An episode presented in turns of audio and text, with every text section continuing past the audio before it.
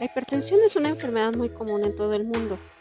Afecta a un tercio de la población mundial mayor de 18 años. De estos, afecta a más del 20% de adultos entre 40 y 65 años y a más del 50% de aquellos mayores de 65 años. De los que se conocen con la enfermedad, solo el 50% toma tratamiento y de estos, solo la mitad logra cifras de control adecuado. La hipertensión arterial representa el 50% de todas las enfermedades cardiovasculares, de ahí su importancia.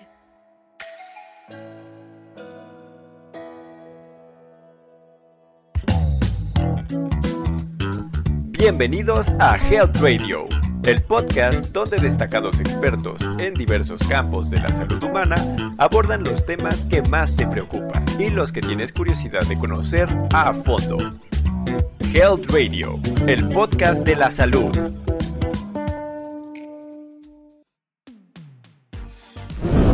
Para entender mejor el tema, hablaremos de algunas generalidades del sistema circulatorio o cardiovascular.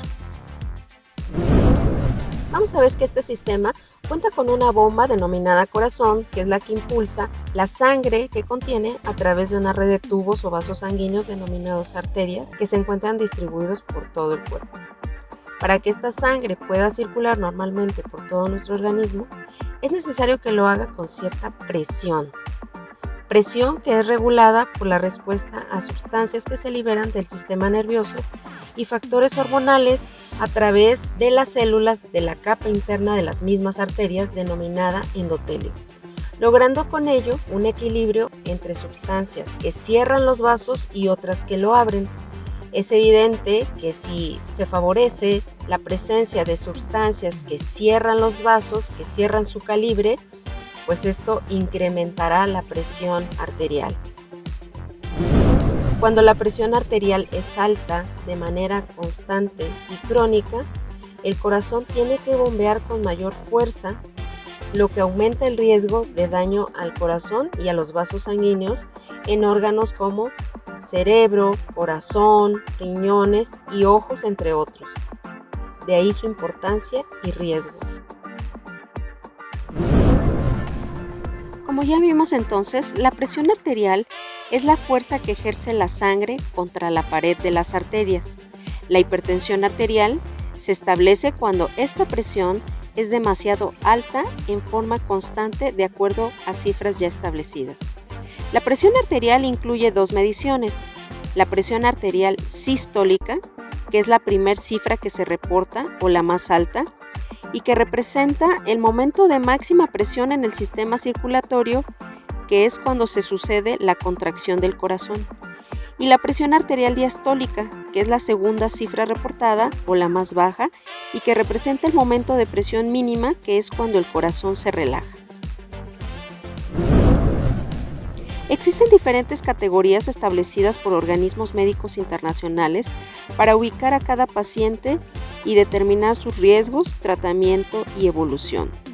La presión arterial normal es menos de 120-80 y a partir de ahí la elevación de la misma establece que al paciente se le ubique en diferentes estadios. La hipertensión arterial se desarrolla con el tiempo y es debida a múltiples factores. Entre ellos están el sobrepeso y la obesidad, la inactividad física, la alimentación inadecuada, el exceso en el consumo de sodio o sal en los alimentos, el tabaquismo, la historia familiar de hipertensión arterial, presencia de diabetes mellitus o enfermedad renal. La hipertensión arterial se clasifica en dos. El tipo más frecuente de hipertensión arterial es la llamada esencial o primaria, que corresponde al 90 al 95% de los casos, es decir, la gran mayoría y la otra la denominada hipertensión arterial secundaria, que esta se detecta entre un 5 a un 10% de los casos y es la ocasionada por una causa que puede ser corregible. La hipertensión esencial tiene una gran influencia de múltiples genes, factores adquiridos o ambientales, como ya lo dijimos, como sobrepeso, obesidad, sedentarismo, etc. Y con respecto a la secundaria, las causas se clasifican en frecuentes e infrecuentes. Dentro de las causas más frecuentes de hipertensión secundaria están las enfermedades renales, las enfermedades de los vasos renales, el síndrome de apnea obstructiva del sueño y la inducida por fármacos. Y dentro de las causas infrecuentes de la hipertensión secundaria están enfermedades endocrinas múltiples u hormonales y alteraciones de la arteria aorta. En cuanto a los síntomas, a menudo no hay síntomas específicos de la enfermedad y cuando existen síntomas, estos pueden ser atribuidos a otras enfermedades o pasarse por alto. Algunos de estos síntomas que se relacionan con la hipertensión pueden ser dolor de cabeza, zumbido de oídos, ver lucecitas, presentar mareos, entre otros. Por lo que muchas personas no sabrán que son portadoras hasta que no se realicen las determinaciones adecuadas de la toma de las cifras de presión arterial. ¿Y cómo confirmamos el diagnóstico de hipertensión arterial? Bueno, si ya dijimos que los síntomas son inespecíficos, lo más recomendable son las mediciones de la presión arterial por lo menos una vez al año a partir de los 18 años. La mayor parte del, del diagnóstico y conocimiento sobre la hipertensión está basado en estudios con medidas de la presión arterial en la consulta o en el consultorio. Sin embargo, esta técnica ahora se sabe puede tener limitaciones, por lo que desde el 2020 ahora se recomienda conocernos los niveles de presión arterial de los pacientes fuera de la consulta externa para poder confirmar bien el diagnóstico. Se recomienda confirmar el diagnóstico con medidas repetidas en el consultorio, por lo menos tres medidas separadas de 1 a 2 minutos en dos sesiones separadas entre una y dos semanas, o bien mediante la toma de la presión arterial fuera del consultorio con monitorización ambulatoria o en casa, aunque pues la accesibilidad a esta no es universal porque no todos los pacientes tendrán la capacidad de tener un aparato para medir la presión arterial en su domicilio.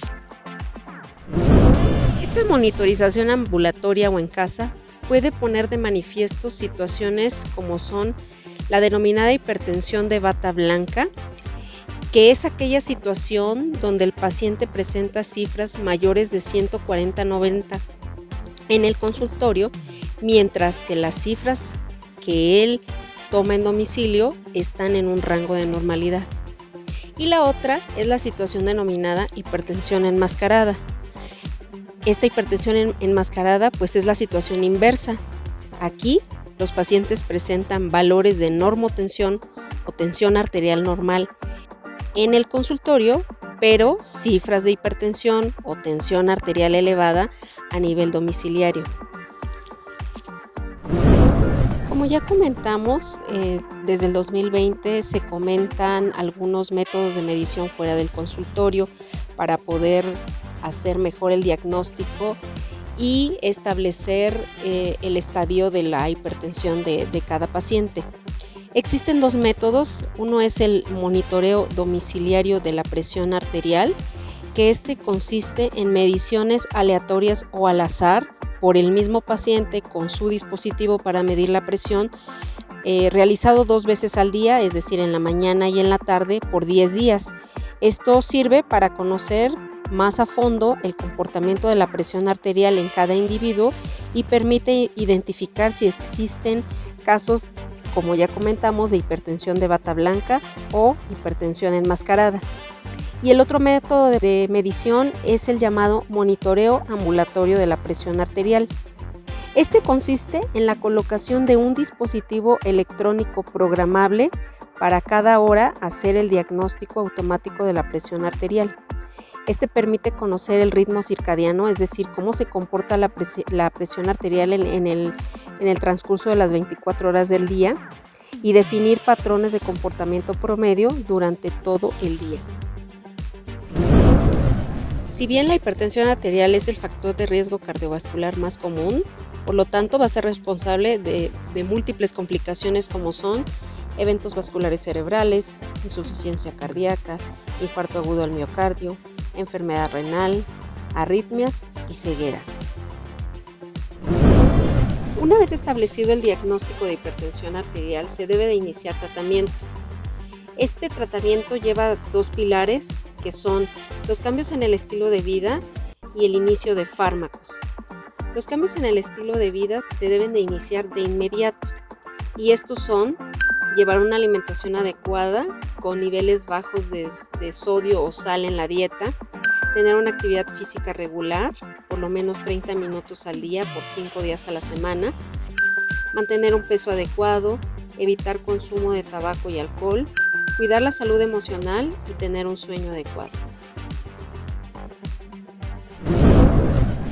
En cuanto a los fármacos, el beneficio de los medicamentos es no solo disminuir y mantener las cifras de presión arterial dentro de rangos adecuados, sino también evitar la afectación de algún órgano como corazón, cerebro, riñones y ojos, ya que como comentamos, la hipertensión arterial se asocia a múltiples complicaciones. El tratamiento farmacológico se establece con el paciente con evidencia de hipertensión sostenida.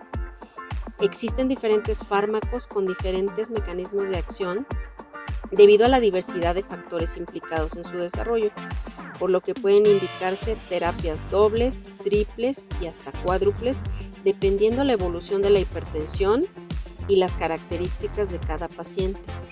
Cada esquema de tratamiento debe ser personalizado en cada paciente y llevar un monitoreo adecuado. Bueno, pues como conclusión del tema tenemos que el diagnóstico y el tratamiento adecuado de la hipertensión arterial a tiempo Puede reducir el riesgo de infartos, eventos cardiovasculares, insuficiencia cardíaca, insuficiencia renal, entre otros. La hipertensión arterial no controlada puede producir discapacidad y dañar la calidad de vida de las personas, por lo que es indispensable que una vez hecho el diagnóstico, iniciemos tratamiento y llevemos un control adecuado de la misma. Agradezco la atención a este tema, espero la información haya sido útil y les haya ayudado a aclarar algunas dudas al respecto. Y bueno, pues eh, seguimos aquí eh, con otro tema más más adelante. Gracias.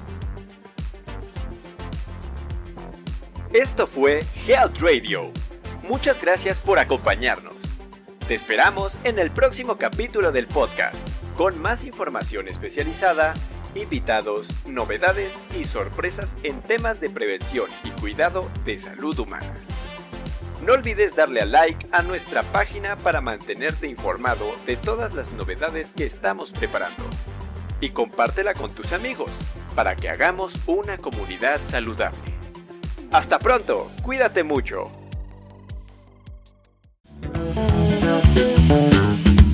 Health el podcast de.